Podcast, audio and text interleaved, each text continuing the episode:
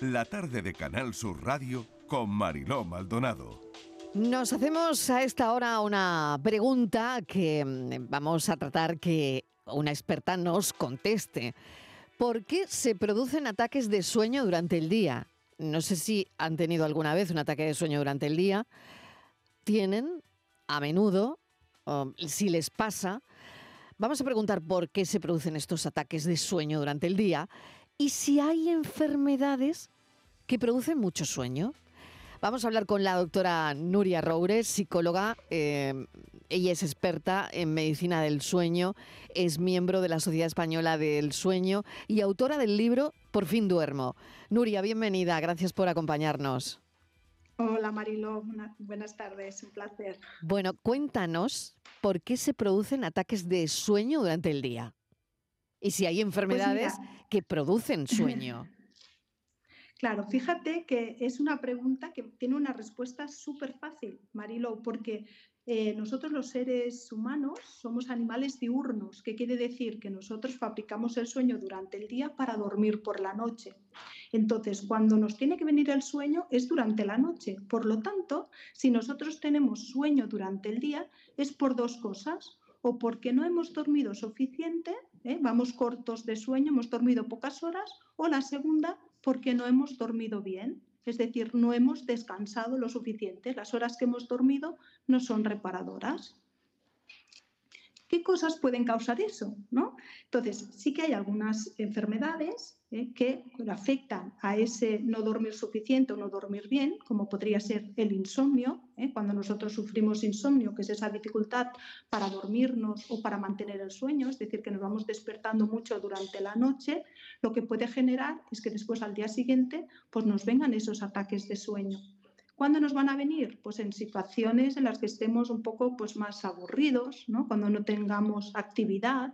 Por ejemplo, a mí en consulta vienen porque tienen insomnio y a veces me quedan dormidos en la sala de espera. ¿no? Y dices, "Ostras, qué curioso, por la noche no me puedo dormir y aquí así. ¿Por qué? Pues porque aquí no se espera, está relajado.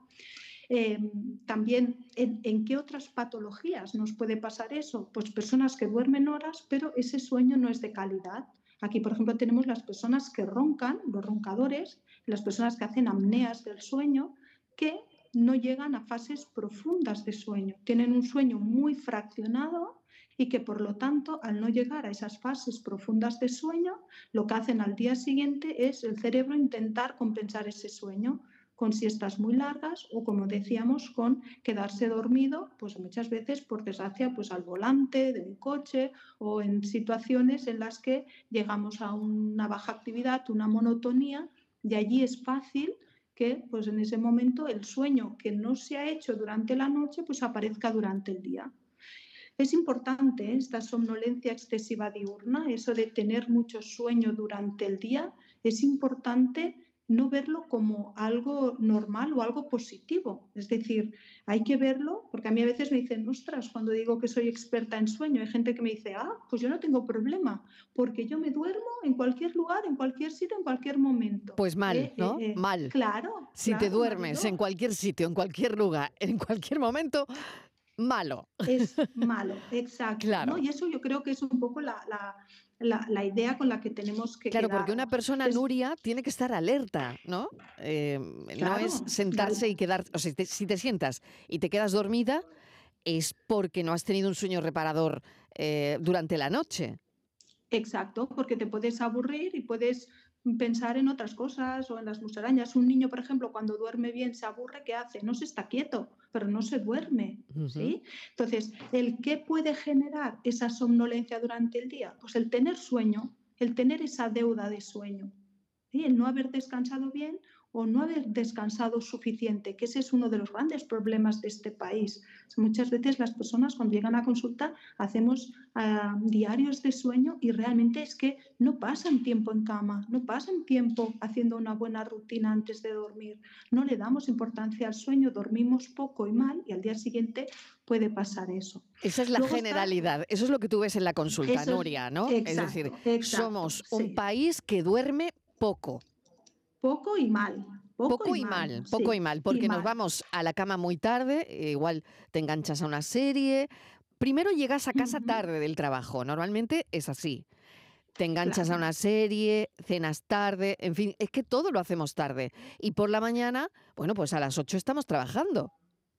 Y los niños en el colegio a las ocho y media, ¿no? Exacto. Tenemos unos horarios eh, eh, muy parecidos para empezar a trabajar que nuestros vecinos europeos, pero en cambio los horarios de acabar de trabajar pues los tenemos mucho más tarde y por eso vamos cortos de sueño. Además, el ritmo de vida que llevamos, el estrés que llevamos durante el día también hace que cuando por fin conseguimos llegar a la cama sea un sueño muy, muy fraccionado, que nos despertemos mucho. Lo, más habitual que me encuentro en consulta es gente que se duerme rápido pero se despierta mucho por la noche.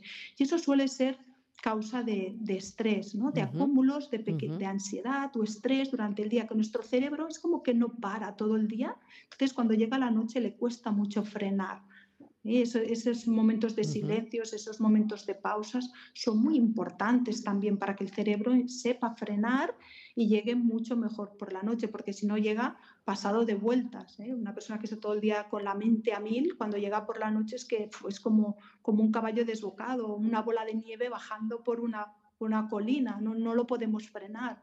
Por eso después, aunque digamos, venga, técnicas de relajación, ¿no? O rutinas, pues mucha gente dice, es que ahora ya no puedo porque tengo una bola aquí que no la freno. Y después acabamos pues, pues con la pastilla que quizás es, lo más fácil. ¿Y cómo afecta la edad, Nuria, a la, a la propensión, esta propensión que mm, podemos tener de, la somnolencia diurna?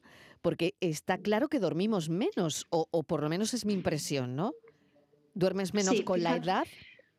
Con la edad no es que durmamos menos, ¿eh? no dormimos menos, no deberíamos dormir menos y eso es importante también que, lo sepamos. Lo que pasa que no se genera tanto sueño profundo, no pasamos tanto tiempo en esa fase de sueño tan reparador, porque tampoco lo necesitamos tanto, no regeneramos tantas células, no tenemos un estilo de vida tan agitado, ¿no? Estoy hablando ya de personas más mayores, ¿eh? tercera edad, pero sí que como tenemos un sueño menos profundo, necesitamos hacer más siestas durante el día. Y las personas mayores sí que lo que vemos es que se hacen una pequeña siesta eh, a media mañana o, o, justo después de comer, o puede ayudarles, y son siestas cortas que son muy reparadoras y les puede ayudar.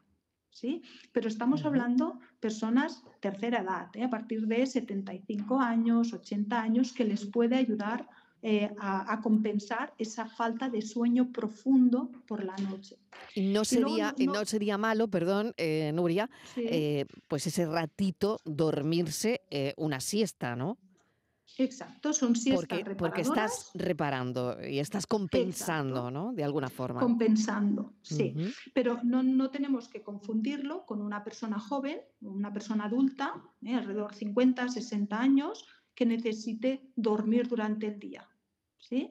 Eso no es. ¿eh? Las personas, a ver, todo el mundo se podemos necesitar esa siesta después de comer de 10 minutitos, ¿vale? Porque el nivel de alerta que hablábamos antes, Mariló, pues baja un poquito la alerta y es fácil que hagamos esta siesta, pero como mucho 20 minutos. Si una persona te dice, yo es que no puedo hacer siesta porque como hagas siesta, me tiro una hora de siesta, esa persona es que no está descansando bien y va con deuda de sueño. Exacto, porque si no, no, se dormiría. Eh, con 10-15 minutos tendría suficiente. Tendría suficiente. Exacto. Y, lo que, no quería dejar de decir, perdona, es adelante. que eh, aparte de lo que es de no dormir bien ¿no? y no dormir suficiente, una de las eh, causas también de estos ataques de sueño podría ser el sufrir una enfermedad que es la narcolepsia. ¿sí? La narcolepsia es una enfermedad que aunque se haya dormido bien por la noche, y se haya descansado bien, pues son personas que tienen ataques de sueño durante el día, pero que no ven que les viene el sueño, se pueden desplomar. Es lo típico que a veces hemos visto en películas, ¿no? De personas que se caen, tienen la cataplegia. ¿Por qué? Porque cuando nos dormimos los músculos se relajan y al relajarse los músculos nos caemos. Por eso dormimos tumbados en una cama, ¿no? Porque el músculo pierde fuerza. Entonces ellos se duermen y al dormirse se caen. ¿eh? ¿Cómo puede ser? Eh, pues a lo mejor, pues a veces por, por, emociones fuertes, pues algo que les ha emocionado, una risa, ¿eh? se están riendo y se duermen. Entonces, personas que dicen, no, no, es que yo duermo bien, duermo suficiente, pues bueno, a lo mejor puede ser ¿eh? que sea narcolepsia. Suele ser hereditario, por lo que si hay ya personas en la familia que le suele venir estos ataques, pues podemos pensar que eh, puede tener eh, esta enfermedad, que por lo tanto podría ir a un especialista de sueño para que le hagan ese diagnóstico si realmente esta persona está sufriendo de narcolepsia. ¿Qué tratamiento tiene la narcolepsia, Noria? La narcolepsia eh, tiene un tratamiento farmacológico. ¿vale? suelen ser unos fármacos que funcionan muy bien y que por lo tanto una vez ya se ha decretado ¿eh? o se ha diagnosticado esta patología, pues con unos fármacos excitantes ¿eh? durante el día, pues ayudan y, pueden funcionar muy bien. También con unas siestas programadas durante el día, que también eh, ayudan a estas personas pues, a llevar una vida pues, mucho más llevadera. También hay distintos grados de narcolepsia. Hay personas que pueden funcionar muy bien durante el día y sin problemas. ¿Tiene que ver con la apnea del sueño? No, la apnea del sueño. Son cosas diferentes.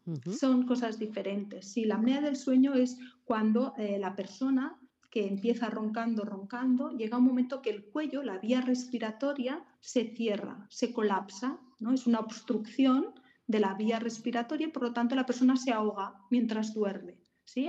Si escuchamos a una persona roncadora, hay roncadores que tienen un ronquido continuado y hay personas que tienen un ronquido que de vez en cuando va parando, ¿sí? Es como que se ahogan, pero es que realmente se están ahogando. El cerebro se da cuenta de que no le llega oxígeno porque se ahoga ¿Y qué hace el cerebro para que esta persona no se ahogue? Pues lo despierta, ¿sí? genera un micro despertar que pasa de una fase de sueño profundo a una muy superficial.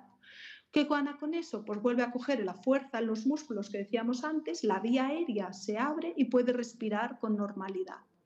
Claro, estas paradas respiratorias, si las vamos haciendo durante la noche, estas apneas se van sucediendo a lo largo de la noche, pues es una persona que duerme, pero no llega a un sueño profundo, porque cuando está a punto de hacer un sueño profundo, hace una apnea, vuelve a subir a un sueño superficial y cuando se intenta volver a dormir, vuelve a hacer una apnea y lo vuelven a despertar, son personas que se pasan la noche o pueden pasarse la noche, si es grave, en un sueño superficial.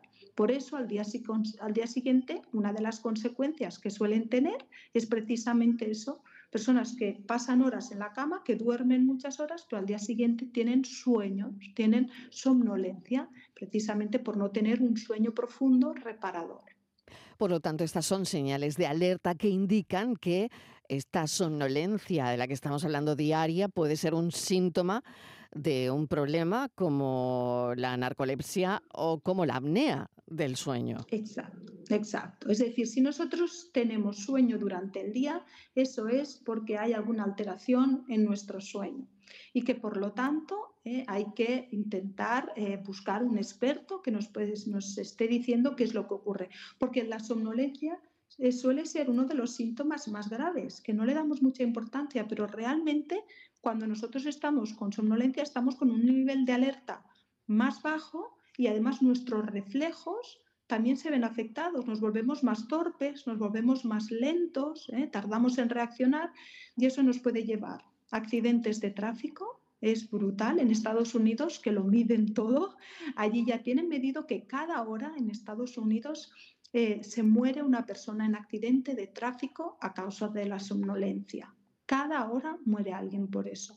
Y después que nos volvemos torpes, nos volvemos lentos y que por lo tanto nuestro trabajo diario, pues podemos tener muchos accidentes, accidentes laborales, accidentes domésticos graves también para nuestra salud a causa también de, esa somnolencia, esa fatiga, esa baja eh, alerta que no es normal ¿no? y que por lo tanto tiene estas consecuencias tan negativas durante bueno, nuestra salud.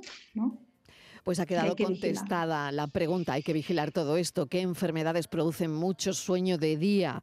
Pues Nuria Roure nos ha contado por qué, ¿no? Y por qué se producen esos ataques de sueño durante el día, que no son para nada normal.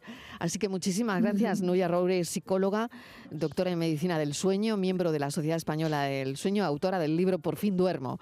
Muchísimas gracias, un saludo. Gracias, Marilo, un abrazo, adiós.